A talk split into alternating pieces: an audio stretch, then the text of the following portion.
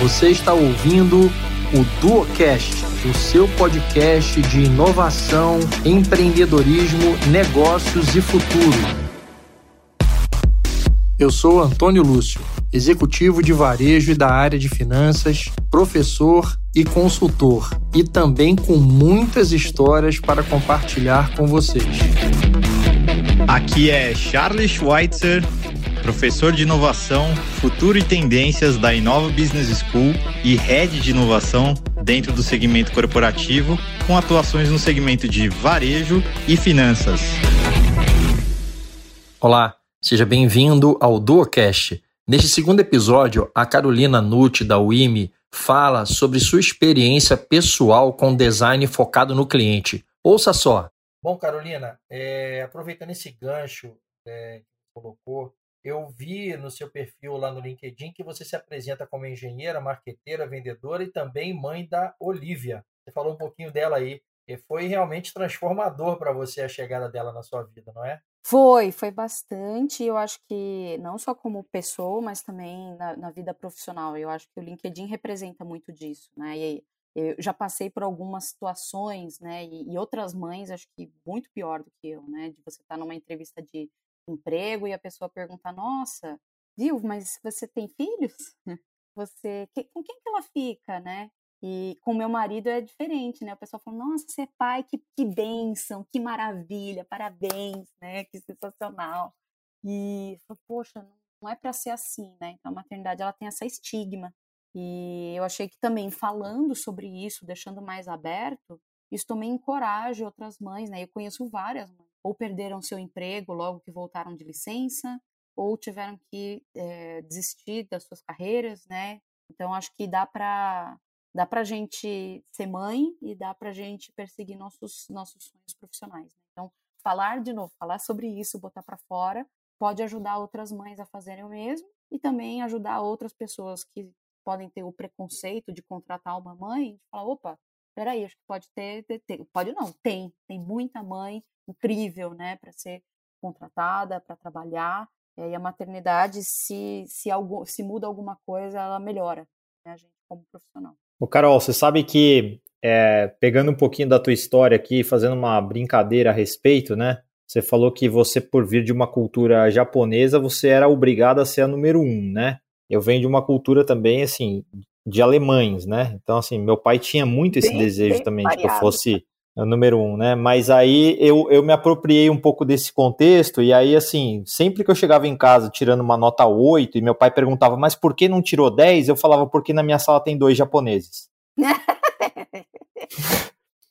e eu me isentava dessa responsabilidade, entendeu? Já ali, é, enfim. Mas brincadeiras à parte, eu respondia isso mesmo para ele. Eu nunca fiz questão nenhuma de tirar 10 uma coisa que eu acho que o design também nos ensina, né, é que você pode falhar, né? Design dá errado, né, Carol? E aí eu queria que, se possível, você contasse alguma história de design que deu errado. Bom, um exemplo legal que eu tenho de erro é justamente um, um projeto que nós fizemos com a Bosch. O desafio deles era de desenvolver, de encontrar uma solução para desenvolver soft skills nas lideranças e a primeira ideia de solução que veio do projeto foi um aplicativo, um e-learning, né?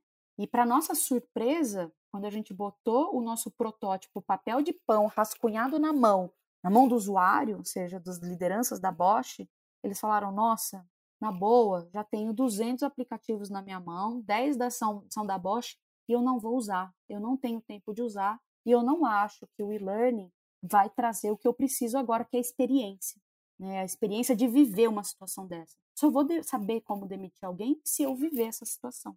E imagina, né, e qual que é o valor do erro aqui? Imagina se a Bosch chegasse e tivesse que investir, tivesse investido nesse aplicativo, tivesse desenvolvido, gastado centenas de milhares de reais e depois insistido no erro, né? Falando, nossa, não está funcionando, vamos gastar mais com treinamento, mais com engajamento das pessoas, obrigar o pessoal a usar.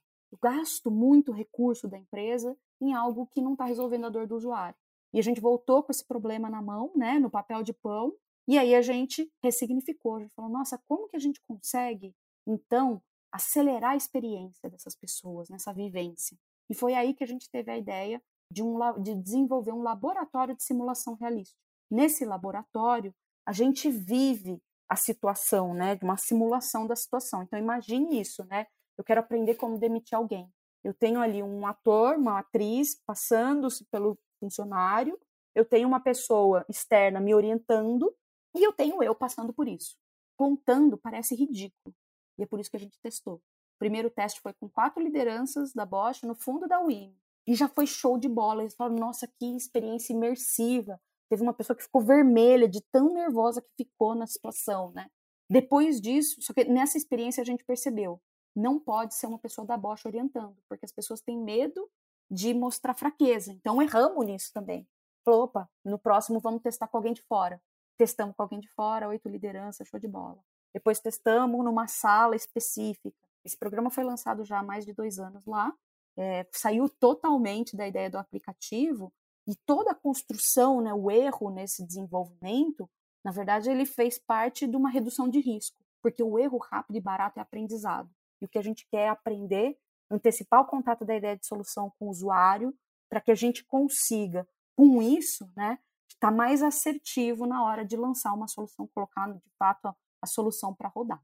Carol, é, o que você falou, é, a partir da pergunta do Charles, tem uma fortíssima conexão com um conceito que cada vez cresce mais, que é o Growth Marketing, né? o Growth Hacking, onde o objetivo principal é descobrir oportunidades dentro do negócio que possam trazer incremento de vendas. Ele se pauta muito pela questão de métrica, né, de definição dos objetivos, mas principalmente pelo uso assim bastante intensivo de experimentos, né? É puro ensaio e erro. E vocês na UIME têm uma, uma, uma, uma vertente que trabalha nessa direção. Você pode falar um pouco sobre essa experiência que vocês têm lá nesse segmento? Claro, posso sim. É, eu, o, o, Growth ele tem uma, uma proximidade muito grande com o design, com a lógica do design, porque eu tenho muito de iteração, de experimentação. E o Growth Hacking, por mais que um, seja um nome bonito, né, diferente, né, ele nada mais é do que um marketing baseado em experimentos. É eu trazer um crescimento desproporcional a algo que eu quero escalar, mas com base na experimentação pautada em dados. Os dados que podem inclusive ser qualitativos ou quantitativos, né, sobre o meu cliente, sobre a minha operação, sobre o meu funil de vendas e assim por diante, são fontes de insight, né? Então eu consigo ali dali levantar hipóteses. E eu tenho, né, eu tenho ali minha melhor munição. Eu tenho também, não adianta você ter só o lado analítico e não ter o lado criativo, porque com as hipóteses em mãos, eu preciso encontrar formas de testá-las, né? De, de, de, ver se elas estão no caminho certo ou não estão, né? Então, eu tenho um lado analítico, eu tenho um lado criativo e eu tenho um lado, inclusive, tecnológico, que muitas vezes, para escalar aquele experimento que deu certo, muitas vezes eu preciso usar da tecnologia. Então, eu tenho esses, essas três grandes competências jogando juntas aqui, né? E aplicar é, essa lógica no dia a dia também é uma lógica de redução de risco, porque ao invés de, por exemplo, vou fazer uma campanha de mídia de milhões, vou produzir 1.500 displays, nossa, será que eu não posso desenvolver um, testar, ver se dá certo, e aí eu expando, né? Então, eu vou, eu vou aumentando o meu nível de investimento naquilo que eu sei que dá certo pautado em dado, né? pautado em teste de fato com o usuário, vendo se rodou. A diferença entre o growth e o design é que o design ele é usado num momento muito mais embrionário do desenvolvimento de um novo produto, de um novo serviço. Eu estou ali entendendo as necessidades, mas eu posso empregar a lógica do design para tracionar crescimento. Né? Então, uma vez que eu já tenho uma solução em mãos, mas eu quero entender melhor comportamento de compra do meu usuário, quero entender essa jornada, né? Quero entender onde estão os gargalos, para eu tapar os buracos no balde que a gente brinca, né? Então, eu parar de perder cliente ao longo do caminho, é, eu posso, né, também entendendo os meus dados, meu cliente, eu posso encontrar, levantar hipóteses, testar essas hipóteses e investir naquelas que eu sei que vão dar certo. Carol, aqui no Banco Carrefour a gente fez um trabalho com a Wimi que foi super legal sobre algo que era relativamente novo naquela época, e que podia causar um impacto gigantesco nos negócios, que era o consentimento a respeito da LGPD. Quais são as temáticas que são as mais quentes hoje para o IMI? Sobre que tecnologias emergentes ou sobre que contextos vocês hoje estão sendo procurados para ajudarem as grandes empresas a resolver seus problemas complexos? Dá para falar, nossa, ficar o resto do episódio falando aqui de problema complexo em grande empresa, como você sabe, né? Mas LGPD com certeza é um desses casos, um desses temas, né? Principalmente porque a gente fica com medo de falar com o cliente sobre esse tipo de tema, mas quando a gente menos espera, na verdade, o que mais cliente quer é falar sobre isso, né? É, outros uh, desafios que têm aparecido, que têm sido cada vez mais frequentes, estão ligados ao, ao, à preocupação com a experiência dos colaboradores. Ah, que legal. Pela, inclusive pela, pela disputa de talento que a gente tem hoje, né? Cada Isso é vez é muito mais legal. crescente. E as empresas entendem que da mesma forma que eu preciso olhar para a jornada do meu cliente, eu também preciso olhar para a jornada do meu colaborador e proporcionar a melhor experiência possível, né? Desde o momento do recrutamento até o, a saída, o offboarding, né? E, então, esse, esse tipo de projeto tem surgido bastante. Outro pro, pro, de, tipo de desafio interno, que não parece que é um problema de design, mas é, é, é, é o problema de, de otimização de processos, redesenho de processos, porque geralmente, processo, o que, que acontece? Processo é feito e é seguido por pessoas. E pessoas são complexas. Então, para eu entender por que, que os processos não funcionam, como que eu posso encontrar possibilidades de melhoria, de aumentar a eficiência, eu posso fazer isso entendendo o que é mais importante para quem vive aquele processo. E geralmente, quando eu falo de processo, eu também estou falando de várias áreas, e a gente sabe que silos nas organizações também são um desafio à parte, né? Então, sempre que eu tenho um processo que permeia várias áreas, eu tenho um desafio de design aqui que é um excelente pano para manga, né? É, então, esse tipo de problema tem aparecido bastante. E também, quando eu olho para fora, né, eu consegui não só desenvolver novos produtos e serviços, mas acompanhar o ritmo das mudanças sob a ótica do cliente, para conseguir atualizar minha proposta de valor internamente, seja pelo meu produto, pelo meu serviço ou pela experiência como um todo, isso é uma dor cada vez maior. Eu tenho mais competitividade, eu tenho mais players no mercado, um cliente mais exigente. E aí é uma conta de padaria simples, né? Porque se a expectativa do meu cliente aumenta, a percepção de valor que eu tenho que gerar para superar essa expectativa né, é, é, cada vez maior. Então, projetos que envolvem experiência do cliente, desenvolvimento de novos produtos e serviços no contexto atual, é, também ficam cada vez é, mais relevantes, porque as empresas que estão aqui hoje, não necessariamente aquilo que as trouxe até aqui vai ser o que vai trazer, levá-las para próximo, os próximos 100 anos, né? Então, por isso, essa preocupação é eu fazer sim o desenvolvimento de novas soluções, mas fazer isso de um jeito ágil, fazer isso de um jeito centrado nas pessoas, né? É, e não com aquele desenvolvimento cascata padrão com o qual a gente está acostumado e com o qual a gente conviveu por tantos anos. Carolina, é uma coisa que eu acho incrível é, é, é realmente a multiplicidade de coisas que você ao longo da tua vida foi produzindo e me surpreendi muito. Você é uma TED Speaker e em dezembro de 2020 você fez uma participação é, no evento de Campinas, onde você desenvolveu o seguinte tema: Como eu recuperei meus pais pelo divórcio. Me, me explica isso. Eu falo que eu fiz de tudo um pouco, até TED Talk eu já fiz.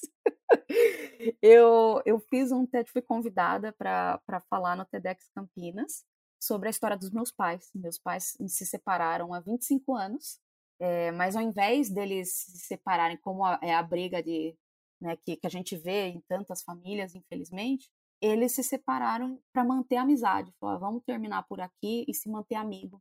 E por mais que, nossa, na época, assim, ninguém entendeu, um monte de gente achou que eles estavam malucos, né?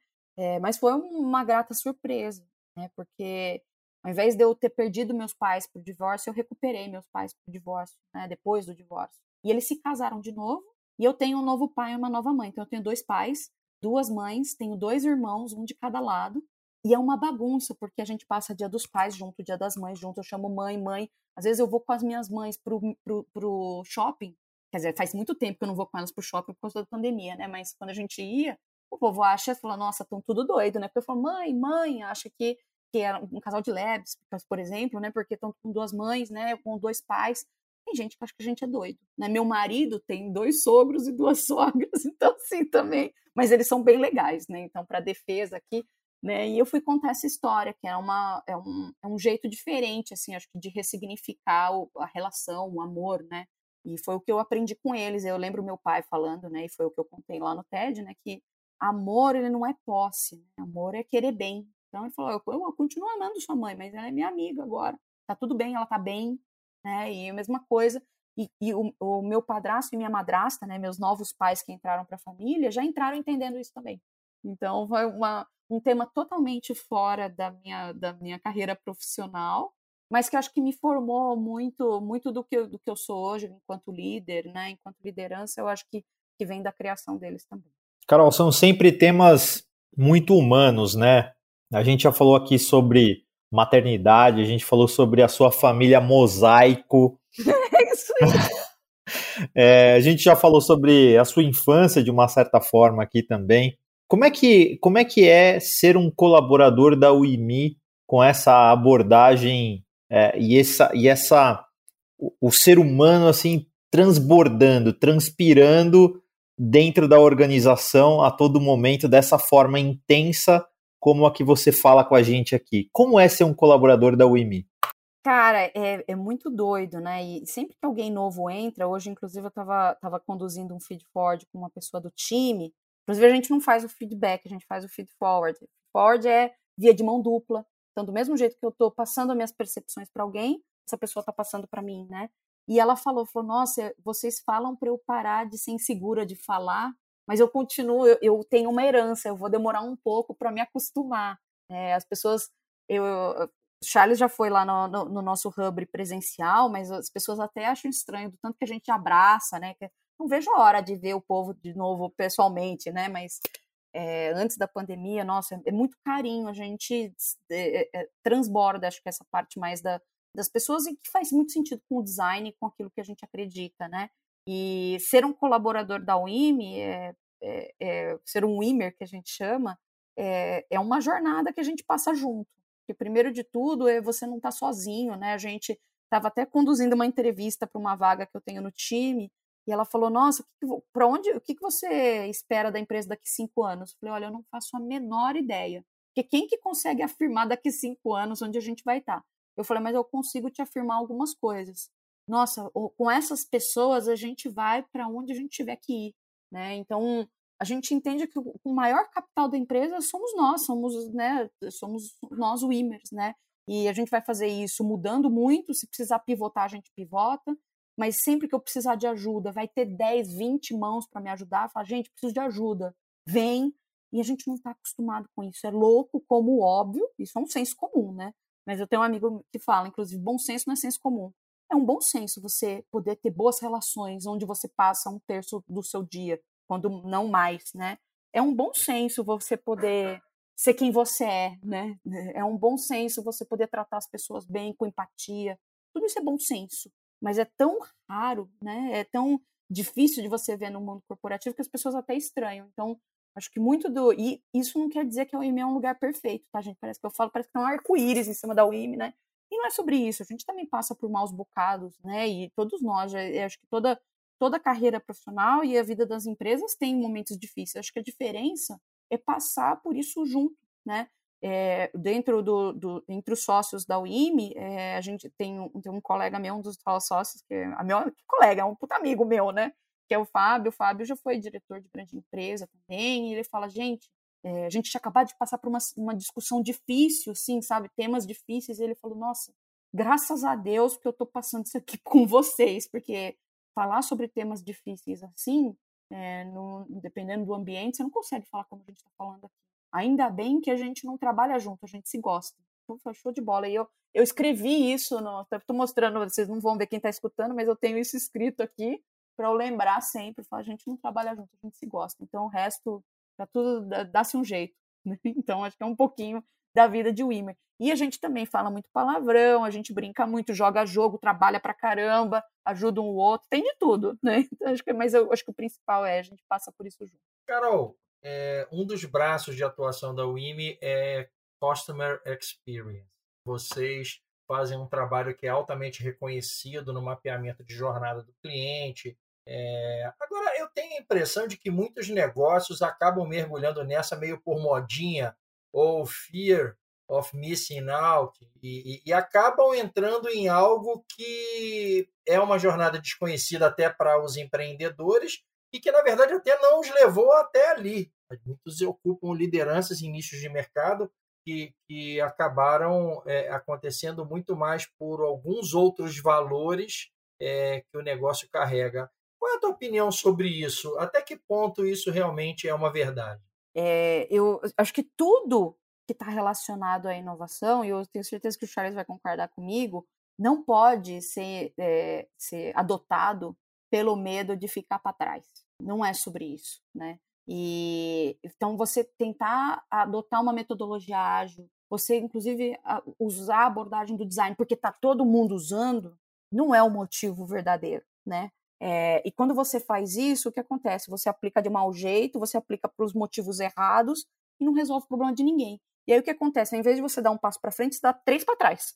Porque você frustra, você desaponta. Aquelas pessoas que são mais resistentes elas vão ficar mais resistentes ainda. Então, na verdade, você só atua contra, né? E, e, e isso é um, é um exemplo. O design, inclusive, você atuar na experiência do cliente, né? Usando mapas de jornada, atuando para melhorar, proporcionar uma melhor experiência do cliente de uma forma contínua, né? em beta sempre, né? Igual um desenvolvimento de software, isso é, você precisa fazer e não porque está todo mundo fazendo, mas é porque essa é uma lógica que está orientada ao cliente, ao cliente que muda muito rápido, que vai conseguir, né? E você entendendo o cliente sob essa ótica, você vai conseguir criar uma conexão, uma conexão gerar valor para o cliente por conseguinte, para a organização, de uma forma muito melhor. Então, existe uma lógica para aplicar tudo que tem de novo por aí você precisa ver se o problema que você tem é esse mesmo. Se for, show de bola. Que é o caso, por exemplo, de, de mapa de jornada para você conseguir é, não só compreender a jornada do cliente, mas encontrar é, oportunidades de melhoria na experiência do cliente. Quando você faz isso, você começa a entender a jornada do cliente sob a ótica dele, não pela ótica do que você acha que o cliente faz. Você consegue conectar a organização muito mais nessa jornada, você consegue desenvolver essa visão centrada no cliente para além do marketing, por exemplo, que acaba sendo uma, uma área mais de frente.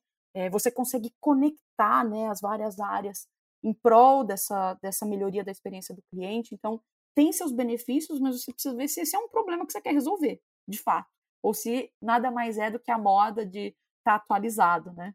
Carol, vale para design, vale para inovação, vale para a jornada do cliente, vale para sustentabilidade, acho que vale para tudo. Tudo que você faz sem intenção não tem, não tem sentido de fazer. Tem que fazer as coisas com intenção, com propósito, porque aí realmente a gente consegue é, transformar as coisas. Agora, Carol, eu quero, quero abordar um outro aspecto aí de você e da UIMI, talvez até mais seu do que, do que da própria UIMI. É, vocês foram, acho que, pioneiros, talvez a primeira empresa que eu tenha visto, por exemplo, no uso do Gather Town aqui no Brasil.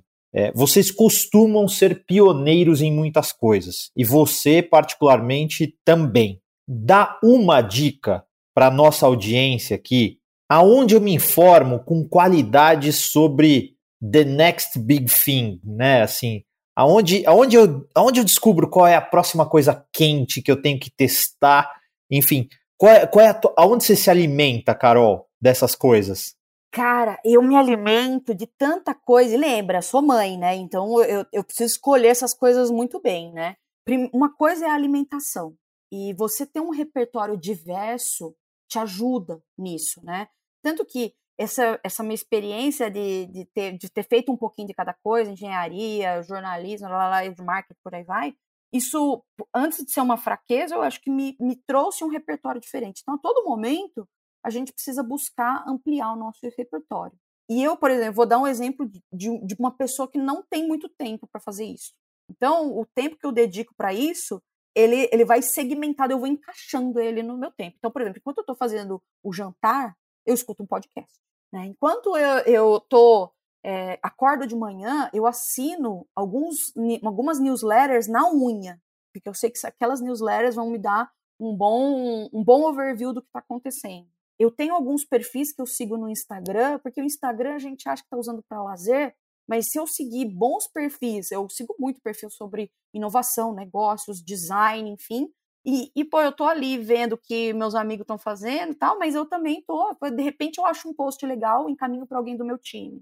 A gente tem um, um, um, um, canal, a gente usa o Discord como ferramenta de comunicação, nada mais é como que um, um Slack, um Teams, né? O nosso é o Discord. E a gente tem um canal lá que chama Learn Fast.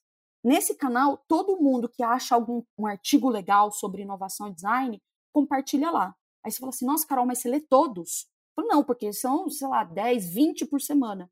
Mas eu me policio para ler três por semana. Três coisas que estão ali, que eu falo, opa, faz sentido para mim, vou, vou ler. Né? Então, eu vou me alimentando dessas coisinhas pequenas, mas que vão, que vão formando o repertório que eu tenho hoje. E uma, uma, uma, um compromisso que eu tenho que me força a estudar é a escrita.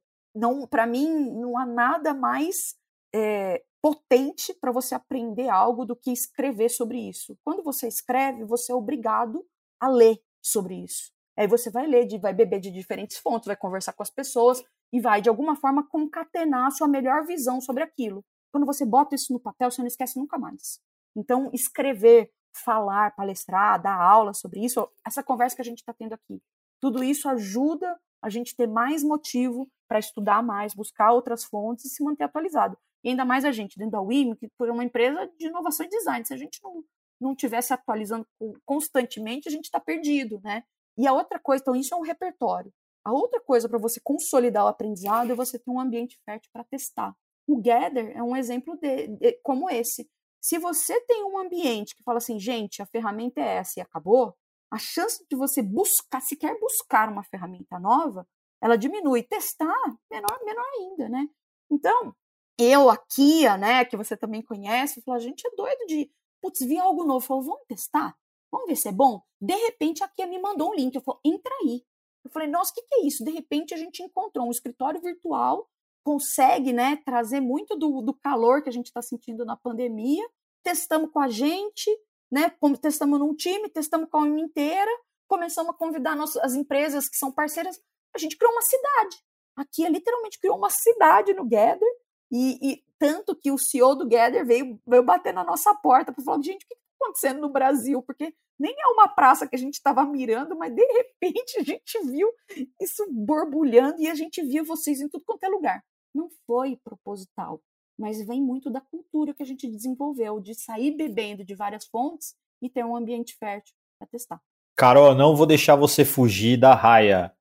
Eu quero que você indique um podcast, não precisa ser o Duocast, pode ser outro, um podcast e um perfil no Instagram que você segue e que você recomenda que as pessoas sigam. Boa! Eu amo um podcast que se chama Masters of Scale. O único problema é que ele é em inglês. Ele, não sei se vocês conhecem esse podcast, mas ele é feito pelo, por um dos fundadores do LinkedIn, que é o, que é o Reid Hoffman. Eu falo que ele é meu amigo do carro, porque, nossa, eu acho assim, ele tem um jeito tão tranquilo de, de falar, né? E, e ele, ele, nesse podcast, ele chama os amigos dele da, do Vale, né? Então, chama o Mark Zuckerberg, chama o Brian, Brian Chesky, todo, putz, Netflix, Facebook, Airbnb, por aí vai. E foi com ele que eu aprendi essas histórias, não daquele jeito só bonito do livro, mas contado pelos seus fundadores, inclusive dos problemas, dos erros, né, de, do que fez, fez com que eles tomassem determinadas decisões. Então, esse podcast eu acho fenomenal. É, e tem um perfil no, no Instagram que eu adoro também, que eu sempre tiro bons insights, e ele chama Visualize Value. Ele é um perfil que ele mal tem escrita, ele só ele traz conceitos por formato de imagem, né? Então eu sempre tiro uma, uma algum insight de lá. Por exemplo, tem um que me marcou muito é, e eu, eu uso muito essa, essa representação visual para explicar muito do, do colaborativo do design, ele colocou de um lado um escrito embaixo verdade, uma bola, né? então uma bola, um círculo completo escrito truth, né, verdade. E do outro lado, um, um semicírculo pequenininho escrito perspectiva. Então, é, o que, que ele estava mostrando ali de uma forma muito visual, né? Para você conseguir olhar ali o 360 de uma situação, que é a verdade, esse mesmo. É. E você precisa de diferentes perspectivas e não de uma perspectiva só. Então você vê um conteúdo simples, simples, simples, mas nossa, como quando você olha e fala, nossa, como que eu pensei nisso antes, né? Que forma fácil de explicar. Então eu pego muita munição daí para explicar alguns conceitos do dia a dia de uma forma visual, de uma forma fácil de entender. Carol, queria te perguntar a respeito do evento Design the Future que vocês promovem a partir do próximo dia 13 de setembro é, aqui de 2021.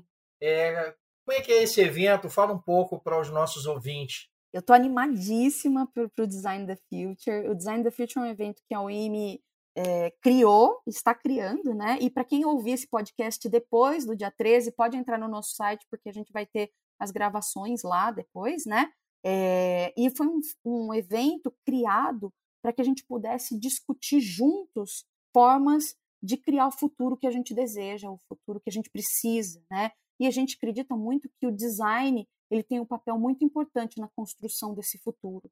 É um futuro que a gente não cria sozinho, que a gente precisa criar de forma colaborativa, a gente precisa criar de forma centrada nas pessoas, entendendo o impacto, aliás, não só nas pessoas, mas o impacto no planeta, né? Eu preciso, a criação não é sobre criar por criar também, mas é criar com, com uma lógica né, de, de criação, e é um futuro que a gente precisa, para o qual a gente precisa testar, que a gente precisa é, testar os melhores caminhos, encontrar e de forma conectada, fazendo esses testes né, das melhores hipóteses de futuro que a gente tem em mãos. Então vão, vai ser um evento de uma semana, cinco dias, né, de segunda a sexta, do dia 13 ao dia 17, e a gente escolheu quatro recortes para abordar nesse, nesse evento. O primeiro deles é Customer Centricity by Design, então falar sobre o, né, como trazer a centralidade no cliente, nas pessoas, e como a gente alavanca a abordagem do design para fazer isso. O segundo dia é sobre data design, então como que eu consigo extrair dos dados, né, o entendimento sobre o contexto, sobre o meu mercado, sobre as pessoas e conseguir a partir disso criar melhores soluções.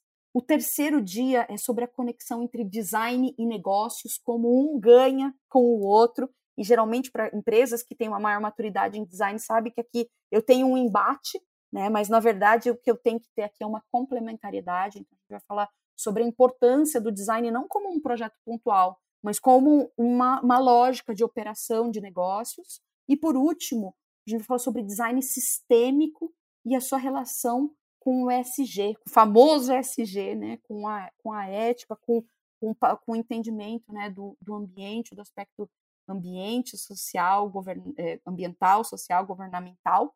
É, e o design, entendendo, quando a gente pensa em design, gente, muitas vezes a gente pensa no design gráfico ou mesmo no design de um produto mas eu posso usar a abordagem de design para entender sistemas, entender a dinâmica das relações, né? Então, é, o design sistêmico é sobre isso, é sobre eu entender profundamente a dinâmica das relações, entender esse contexto. Esse é o mais emaranhado dos nós para a gente desatar, né? E criar novas soluções. E por fim, o quinto dia vai ser um bate-papo no Gather, em que a gente vai é, proporcionar uma experiência diferente de conexão entre as pessoas que querem discutir sobre a construção desse futuro por meio da inovação, por meio do design. Então vai ser um evento bem legal, a gente está trazendo referências muito bacanas, que tem histórias muito boas para contar e principalmente para inspirar as pessoas a trabalharem né, é, com o design né, como um caminho, um meio é, para desenvolver essa mudança que gera valor.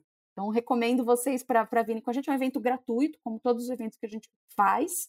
É só entrar no nosso site, já vai ter lá como se inscrever. Estamos animados aí, já estamos já com muitos inscritos, então vai ser um prazer ter mais pessoas com a gente é, nessa, nessa discussão muito produtiva, muito propositiva da construção do futuro que a gente quer. Carol, eu queria emendar aí numa outra pergunta onde vocês têm um baita expertise, que é o Customer Centricity, é um assunto que voltou com uma tremenda força, tem sido pauta de vários encontros, muita gente falando a respeito, mas caramba, quando é que nós do mundo dos negócios abandonamos a centricidade do cliente? Que coisa louca é essa? em que momento, né, que a gente deixou para trás, né? Acho que é, não, não de propósito, né, mas a lógica de produto ela impera e ela é muito confortável. É muito confortável eu trabalhar em cima daquilo que eu já sei. né? E dentro da, da minha empresa, daquilo que eu domino, né? E eu sempre que eu, que eu vou falar sobre customer centricity, eu estudo muito, esse é o, esse é o meu principal tópico de estudo hoje, né? É, eu falo que é, um, que é um conceito abstrato, porque você fala, gente, é óbvio, é óbvio que eu tenho que ser centrado no meu cliente. Mas então por que as empresas continuam decepcionando seus clientes miseravelmente? Né? Se é tão óbvio, é, por que, que eu não trago isso para a prática? Então, quando eu tenho algo muito abstrato, ele fica meio que algo que vai ficando, a gente, sabe, batata quente, que você vai jogando, fala, ah, não, isso é, entendi que é importante, mas isso não é meu problema, isso é problema do povo de marketing. Aí o povo de marketing fala, ah, não, é problema de, de, de vendas, é problema de não sei o quê, né? Para trazer isso para a prática requer uma mudança de perspectiva que é doída, porque ser focado no cliente não é a mesma coisa que ser centrado no cliente. Ser focado é olhar para o cliente com os olhos e os interesses da empresa, é olhar em cima daquilo que é confortável para mim. Então, eu falo, nossa, como que eu faço o cliente querer meu produto? Como eu faço o cliente querer meu, seguir né, o meu processo? Por que, que ele não segue meu processo? Né? É, e, só que ser centrado no cliente significa eu inverter, eu olhar para a empresa com os olhos do cliente. E o olho do cliente eu não controlo, por isso que é desconfortável para caramba. Por mais que a gente fale, ah, não, a gente vai tomar as decisões centradas no cliente, mas quando essa decisão ela vai contra aquilo que você não quer fazer, né? Eu não quero seguir aqui, né? é difícil. E pensar como cliente requer trabalho e requer abandonar o conforto, porque o cliente muda, a gente tem que mudar com ele. Né? Então, por isso que a centralidade ela ela ela está mais à tona agora, porque ela nunca foi tão necessária, porque as empresas estão perdendo sua relevância nos seus mercados, né? As empresas que vão é, que não estão olhando para sob essa perspectiva mais centrada no cliente, elas vão ficando para trás, vão perdendo o seu espaço. Né? E as empresas que estão perseverando são aquelas que entendem o valor de, fa de, de fato, né, olhar para o negócio sob a perspectiva do cliente. Então é por isso que eu acho que o tema está tão à tona. E se você pegar dados, nossa, tem N dados que comprovam que as empresas que têm evidências de centralidade no cliente são empresas mais lucrativas, são empresas que crescem mais rápido. Né? Então, vamos caminhar nessa direção que faz sentido, mas ela dá um trabalho que não é simplesmente fazer uma pesquisinha de mercado, não é, não é sobre isso. Né? Eu preciso conectar toda a organização em torno da geração de valor para o cliente. Não é só um projeto pontual. Carol, eu hoje tenho a sorte de trabalhar numa empresa que já fez o seu processo de transformação digital e, portanto, está é, com, com, com o seu time orientado para o cliente. Né? A gente mapeou a jornada do início do awareness, né, de quando ele descobre que existe o Banco Carrefour e o seu portfólio, até o momento em que ele cancela ou sai da base de clientes do banco e nossas equipes estão estruturadas em função de cada uma das etapas no meio dessa jornada. E acho que uma das coisas que eu descobri, que talvez seja a, as co das coisas mais difíceis de se fazer isso, é justamente essa reestruturação interna, essa reorganização interna. Porque a gente vem de uma estrutura hierárquica, né, um organograma rígido, onde cada diretoria depois tem a sua equipe, né? Então o diretor de TI tem a sua equipe de TI, o diretor de marketing tem o seu time de marketing, o diretor financeiro tem a sua equipe de finanças e assim vai. E quando você tem uma equipe orientada para uma etapa da jornada do cliente, as pessoas estão ali é, independente das suas diretorias, né? Então é mais difícil, inclusive, na minha percepção, e aí eu queria depois ouvir a sua, convencer a alta direção da empresa de que ela vai perder o seu poder, o seu status quo, os seus recursos, as suas pessoas, porque eles estarão distribuídos dentro da organização. Você enxerga da mesma forma ou tem outros elementos que são tão difíceis quanto nessa reestruturação para o olhar centrado no cliente? Não, eu, eu concordo, Charles, e eu acho que o, o difícil aqui é justamente quebrar a, a, lógica hierárquica é uma lógica predominante de produto, né? Eu tenho minhas business units ali, né? É, eu tenho, eu já vi isso acontecer em várias empresas, né? Às vezes eu tenho três business units diferentes que têm três times de vendas diferentes que atendem o mesmo cliente. E aí fica assim, nossa, mas eu precisava comprar outra coisa de você. Ah, fala, ah, isso aí é, você fala com a outra divisão. Gente, não é outra divisão, é a empresa, né? Só que isso é histórico, e tudo que é histórico é difícil de quebrar, né? A hierarquia é difícil. Eu tenho uma relação de poder que é lógico, né? Fala, poxa, aquilo lá está embaixo da minha asa aqui, e eu tenho também a, a inércia de continuar com aquilo que sempre, sempre funcionou, né? Que é a lógica predominante de produto. Olhar para a jornada é, um, é tombar uma operação, né? Eu olhar para cada etapa da jornada, independentemente se eu estou vendendo produto A, produto B, produto C, eu estou olhando para a jornada do meu cliente, né?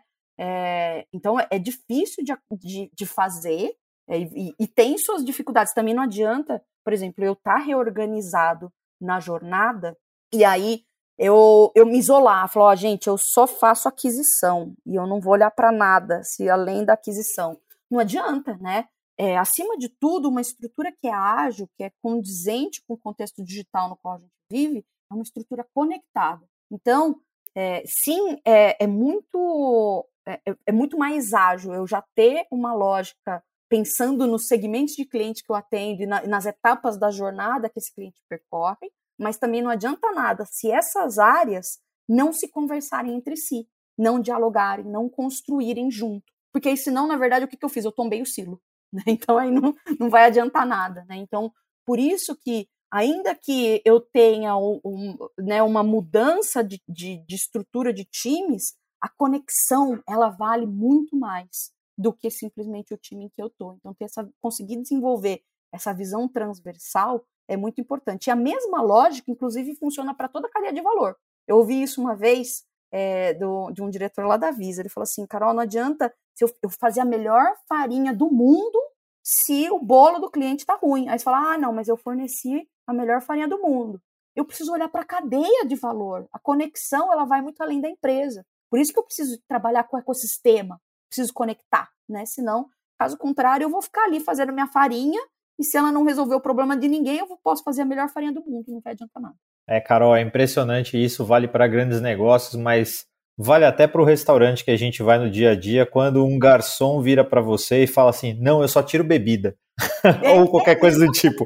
Exatamente. Gente, não faz o melhor. Aliás, você me trouxe aqui uma ótima analogia para usar, porque é a mesma coisa. Né? É tão simples quanto isso, né? Fala, não, não, é. não. Não vou te tirar seu pedido, não. Vou só ficar aqui na.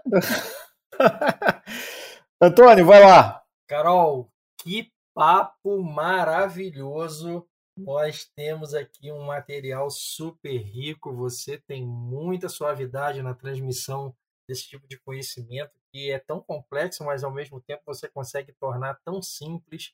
E eu queria que você aproveitasse esse momento para uma palavra final uma mensagem que você gostaria de deixar para o nosso ouvinte aqui do DuoCast é, a respeito de tudo que nós conversamos. Fica à vontade. Obrigada, Antônio. Eu que agradeço. Foi bem que vocês falaram, foi um papo putz, super leve aqui, tranquilo. Então, putz, tô, fiquei felizona aqui com a conversa com vocês. E eu vou dar, eu acho que muito do que a gente falou hoje, é, não sei porque eu lembrei disso. É, recentemente eu assisti um seriado que chama Ted Laço vocês já ouviram falar, um seriado da Apple TV. E num episódio, não é um spoiler, porque é uma frase que ele fala, né? Ele, ele fala, que é inclusive de um poeta, enfim. Mas ele fala uma frase que é Be curious, not, not judgmental. E eu acho que tem muito a ver com o contexto atual. Que a gente tende a julgar, a gente tende a querer é, colocar as coisas nas devidas caixinhas, ao invés de eu perguntar. Né? Eu, eu quero privilegiar a certeza ao invés da descoberta, eu quero controle, né, ao invés do teste. É, então, a mensagem que eu deixo, e eu acho que ela vale para tudo que a gente conversou aqui sobre inovação, sobre testar algo novo, sobre entender as necessidades do cliente, entender a necessidade das pessoas. Isso serve para nossa casa. Antes de eu julgar, antes de eu impor a solução, antes de eu, de eu estabelecer algo, seja curioso, pergunte. Pergunte, porque a chance de você descobrir muito mais do que você imaginava, é muito maior. Quando a gente né, corre o risco de perguntar, é, a gente pode se surpreender para criar algo ainda melhor. Acho que essa é a mensagem que eu queria deixar aqui no final. Bom, muito obrigado, Carolina, muito obrigado, meu grande parceiro Charles. Nós acabamos de ouvir aqui nessa conversa incrível a Carolina Nucci, que é CMO da WIMI, um prazer estar com você aqui. Até o próximo episódio. E aí, você curtiu? Realmente esse episódio ficou muito bom e ele continua na semana que vem.